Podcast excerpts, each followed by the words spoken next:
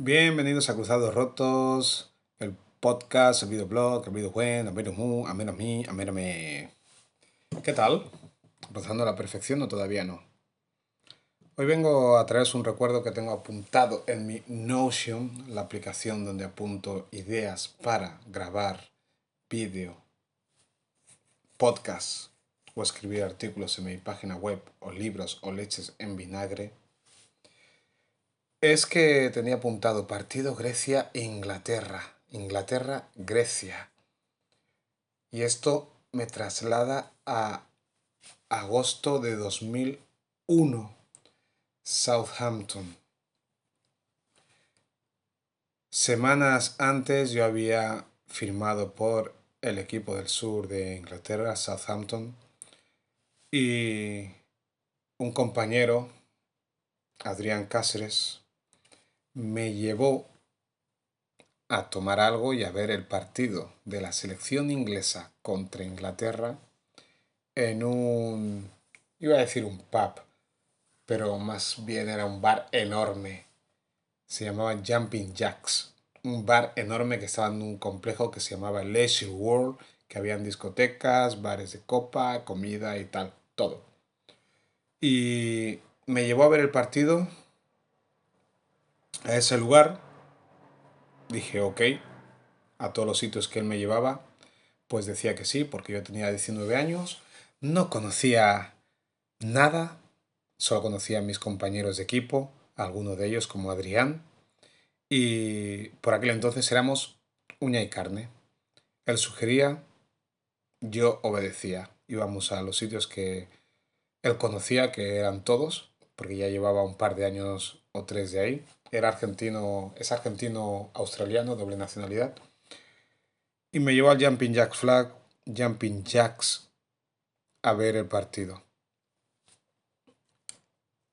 David Beckham era la, ex, la estrella máxima de la selección inglesa, pero en el 98 había cometido el error de dejarse provocar por el Cholo Simeone en el Mundial de no sé dónde, de Francia. ¿Era Francia? Sí. Y acabó expulsado. ¿eh? Desde entonces se ganó muchos enemigos en Inglaterra, especialmente cuando jugaba con la selección, pero aún así era el capitán. Si no me equivoco, el seleccionador era Goran Sven Eriksson, el sueco, que además de entrenador era un playboy, siempre salía en, en los diarios estos de cotilleo y su mujer Ulrika, creo que se llama Ulrika, me acuerdo y todo. Beckham era el capitán.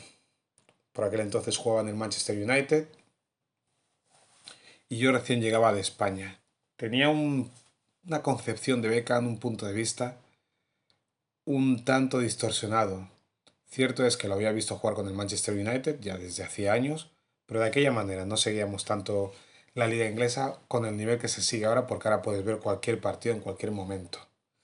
Ahí veías lo que veías y creía que Beckham era un figurín, un figurita, un posturitas, un guapero, un rubio con mechas.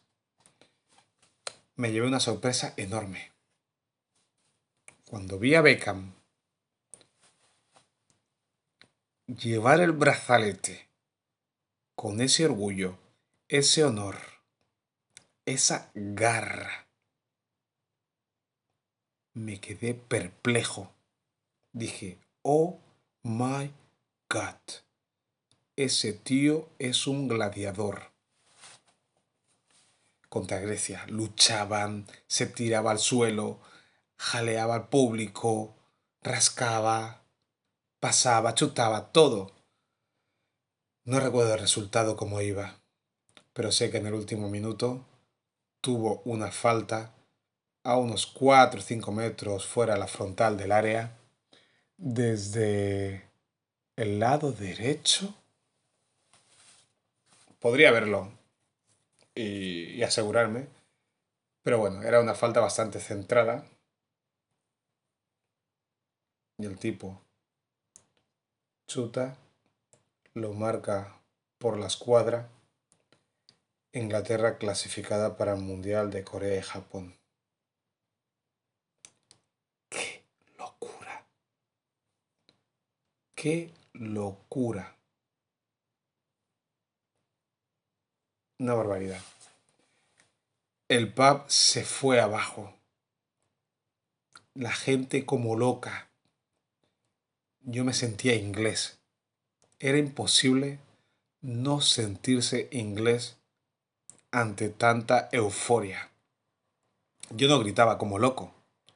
Yo miraba con los ojos como platos alrededor, a la vez que medio sonreía, tímido, intentando conseguir meterme en la onda y gritarme y soltarme como ellos y gritar, celebrar lo que estaba pasando ahí. Pero estaba alucinado, estaba en shock. Lo que había visto de David Beckham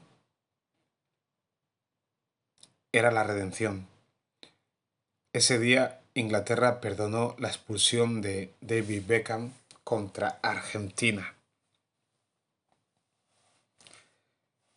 Es increíble cómo llegué a un país nuevo y tuve ese tipo de experiencia que puede tenerla cualquiera, pero para mí era increíble. Yo era jugador profesional de Southampton, estaba en un bar con todo el mundo disfrutando del el puro ambiente futbolero y me preguntaba, ¿algún día tendré la posibilidad de conseguir que la gente se enloquezca por un gol mío?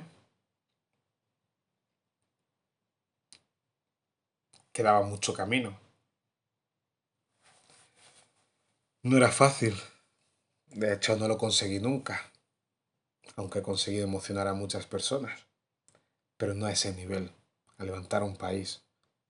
Y eso que no era una final de un mundial ni nada parecido. Pero como futbolista, meterte ahí abajo con el público te motiva a luchar y a entender qué es lo que quieres conseguir con las personas. Como dije en un podcast anterior, intento provocar lo que me genera a mí cuando consumo otro contenido, pues el futbolista, que inevitablemente antes de futbolista siempre ha sido aficionado, no existe futbolista que antes no haya sido aficionado al fútbol, no lo hay, es imposible. El futbolista debe recordar qué siente el aficionado y cuando esté encima del escenario, que es el terreno de juego, empatizar, empatizar, tratar de despertar esa pasión en el aficionado, entender esa emoción, ese sufrimiento, ese dolor. No digo llevárselo consigo mismo, cada uno tiene su dolor. El profesional como profesional y el aficionado como aficionado. Pero entenderle, entender que el aficionado siempre no va a tener ánimo de animarte, siempre no va a estar, te va a exigir, y tú le vas a dar lo que puedas. Pero hay que recordar que uno es primero aficionado, luego futbolista y cuando deja el fútbol vuelve a ser aficionado. Pero ya con un punto de vista diferente. Creo que cuando uno deja el fútbol pierde cierto grado de pasión.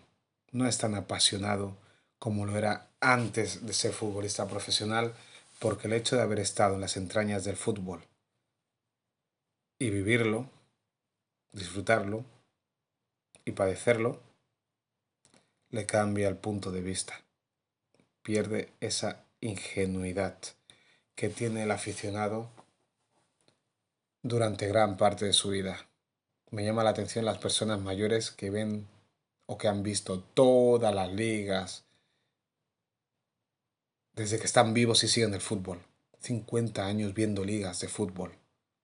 El fútbol tiene eso. Al final es una religión es una cosa que sigues de por vida, con mayor o menor intensidad.